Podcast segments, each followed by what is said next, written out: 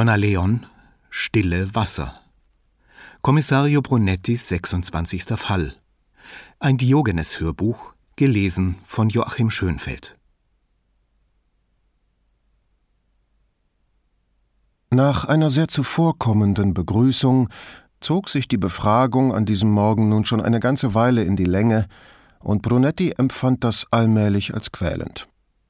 Er hatte sein Gegenüber, einen 42-jährigen Anwalt, Sohn eines der reichsten und somit einflussreichsten Notare Venedigs, gebeten, wegen einer ihn belastenden Zeugenaussage in der Questura vorbeizukommen. Es hieß, der Anwalt habe vorletzte Nacht einer jungen Frau auf einer Party Tabletten verabreicht, die jene mit einem Glas Orangensaft aus seiner Hand heruntergespült hatte. Wenig später war die junge Frau zusammengebrochen und schwebte, als sie in die Notaufnahme des Ospedale Civile eingeliefert wurde, in Lebensgefahr. Punkt 10 war Antonio Ruggeri eingetroffen und hatte als Beweis seines Vertrauens in die Polizei nicht einmal einen eigenen Anwalt mitgebracht. Auch über die Hitze in dem einfenstrigen Raum hatte er sich nicht beschwert, nur kurz nach dem Ventilator in der Ecke geschielt, der vergeblich sein Bestes tat, um der drückenden Schwüle des heißesten Juli seit Menschengedenken entgegenzuwirken. Brunetti hatte sich entschuldigt, dass der Raum nicht besser belüftet sei, Aufgrund der Hitzewelle habe man, um zu sparen, zwischen Computer und Klimaanlage wählen müssen.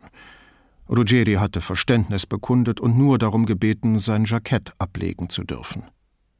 Brunetti, der seines anbehielt, hatte gleich zu Anfang klargestellt, es handle sich lediglich um eine informelle Unterredung, die Polizei wolle klären, was sich auf der Party im Einzelnen zugetragen habe.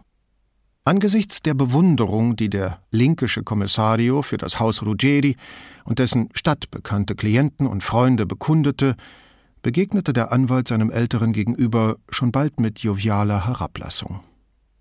Den uniformierten Polizisten neben Brunetti beachtete er gar nicht groß. Er hatte lediglich im Visier, ob der junge Mann sich in Anwesenheit von Respektspersonen auch ja zu benehmen wusste. Als dieser nicht die nötige Ehrerbietung an den Tag legte, wandte sich Ruggeri in der Folge nur noch an Brunetti. Wie gesagt, Kommissario, es war die Geburtstagsparty eines Freundes. Wir kennen uns seit der Schulzeit.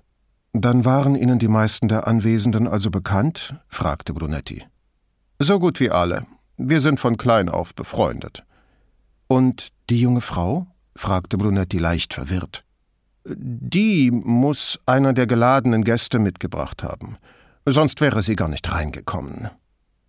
Um Brunetti zu beweisen, wie gut er und seine Freunde ihre Privatsphäre zu schützen wussten, fügte er hinzu Einer von uns behält immer die Tür im Auge.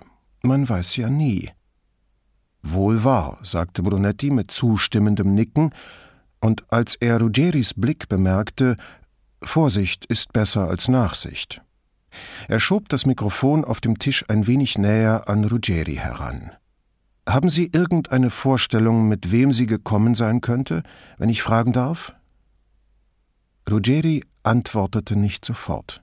Nein, ich habe sie mit niemandem reden sehen, den ich kenne. Wie sind Sie dann mit ihr ins Gespräch gekommen? fragte Brunetti. Ach, Sie wissen doch, wie das ist, erklärte Ruggeri. Es waren viele Leute dort, man tanzte oder plauderte miteinander. Als ich einen Moment lang alleine dastand und den Tanzenden zusah, tauchte sie plötzlich neben mir auf und sprach mich an. Dann waren Sie einander bereits vorher begegnet? fragte Brunetti. Keineswegs, versicherte Ruggeri. Und trotzdem hat sie sich einfach das Du herausgenommen. Brunetti schüttelte missbilligend den Kopf. Worüber haben Sie denn gesprochen? Sie sagte, sie sei neu hier und wisse nicht, wo es etwas zu trinken gibt. Als Brunetti nichts darauf erwiderte, fuhr Ruggeri fort, also musste ich sie fragen, ob ich ihr etwas bringen dürfe. Was bleibt einem Gentleman anderes übrig? Da Brunetti weiterhin schwieg, erklärte Ruggeri hastig, es schien mir unhöflich nachzuhaken, warum sie niemanden auf der Party kenne, aber selbstverständlich fragte ich mich das. Versteht sich, pflichtete Brunetti ihm bei, als ergehe ihm das häufig so. Er tat interessiert und wartete. Sie wollte einen Wodka mit Orangensaft, und ich fragte, ob sie dafür schon alt genug sei. Brunetti zauberte ein Lächeln auf sein Gesicht. Und was hat sie geantwortet? Sie sei achtzehn, und wenn ich ihr nicht glaube, würde sie schon jemand anderen finden. Brunetti spitzte missbilligend die Lippen, wie es Anna, seine Großtante mütterlicherseits, oft getan hatte. Neben ihm rutschte Puccetti auf seinem Stuhl herum. Keine sehr höfliche Antwort. Brunetti tat pikiert.